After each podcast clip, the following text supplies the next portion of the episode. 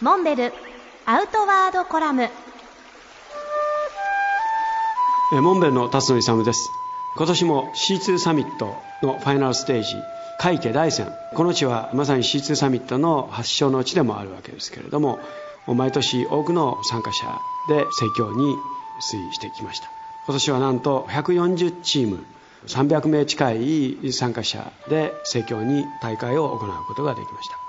とりわけ、え海のステージが好天にも恵まれ穏やかな日本海を8キロ思う存分カヤックを漕ぎえその後海抜0メーターから登山口である大仙寺馬黒座まで標高差750メーターを一気に自転車で駆け上がりその後1700メーターの頂上に向けて思う存分いい汗を流しながらハイクアップをしてもらいました。この大会も今年で6年目全国で5カ所に及ぶ C2 サミットの開催を行ってきましたが来年度はなんと2カ所もしくは3カ所の新たなエリアからの参戦申し入れが出ています。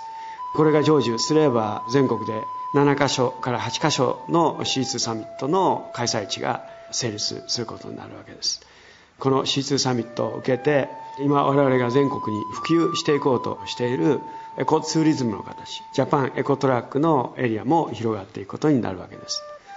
ジャパンエコトラックは自転車やカヌーハイクアップウォーキングなどで日本国中を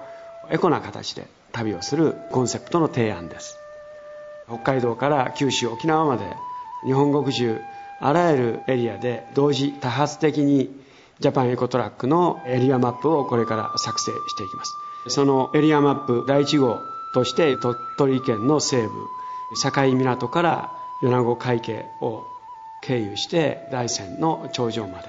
のこのルートを予定しています。マップが制作された暁にはぜひ皆さん方にこの自然体感を味わっていただきたいと思っています。